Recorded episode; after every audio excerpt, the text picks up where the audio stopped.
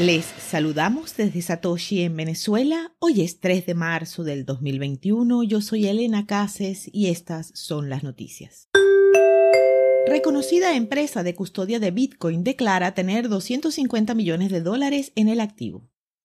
Bitco, una prestigiosa empresa de soluciones de custodia especializada en Bitcoin y criptomonedas, dio a conocer que posee alrededor de 250 millones de dólares en Bitcoin en su balance corporativo. La información la dio a conocer el CEO de la empresa, Mike Belche, a Coindesk. Según explicó, han tenido el activo en su balance desde el 2014. La empresa considera que podría ser contradictorio no tener el activo que custodian para sus propios usuarios. De allí lo natural de incluir el activo en su balance, incluso seis años antes de que se convirtiera en una tendencia para empresas como Square o MicroStrategy.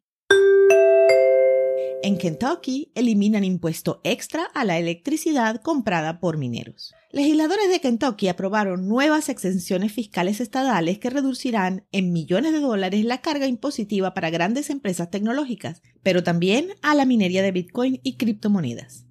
El Comité de Presupuesto de la Cámara de Representantes aprobó el proyecto de ley 372 que brindaría una exención de impuestos a la compra de electricidad para actividades de minería de Bitcoin. Kentucky busca atraer más minería ofreciendo exenciones fiscales sobre la electricidad que consumen las instalaciones en grandes cantidades, señaló en la discusión uno de los proponentes de la ley. Además, se aprobó rebajar los impuestos sobre ventas y uso a corporaciones como Amazon, Facebook y Google si abren centros de datos dentro del Estado. Human Rights Foundation otorgará más financiamiento para apoyar la privacidad. En total, la organización enfocada en la defensa de los derechos humanos entregó 70 mil dólares en nuevas becas a desarrolladores y activistas de la privacidad, según dieron a conocer este martes 2 de marzo. El equipo de desarrollo de Moon y Jesse Poshner recibieron 25 mil dólares en Bitcoin, mientras que la activista de la privacidad Janine y el equipo de Blockchain Commons recibieron 10 mil dólares en Bitcoin cada uno. La Human Rights Foundation lanzó este programa de financiamiento en 2020 y proyectos como BTC Pay Server y desarrolladores como Venture se han beneficiado del mismo.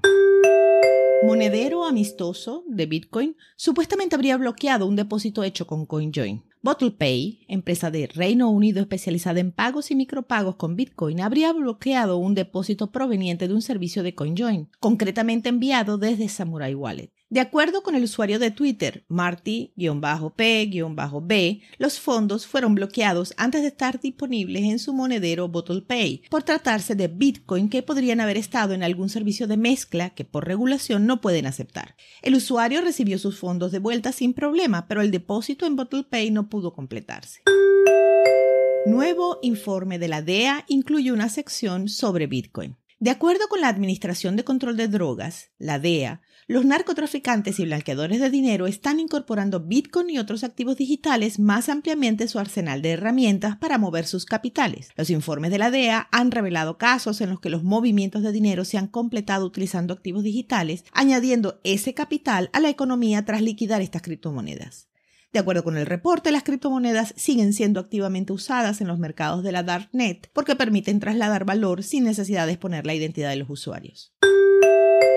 A las 3 de la tarde, hora Venezuela, el precio de Bitcoin es de 50.676 dólares con una variación al alza en 24 horas de 5,47%. La dominancia es del 61%, el hash rate es de 154.119. Esto fue el Bit desde Satoshi en Venezuela.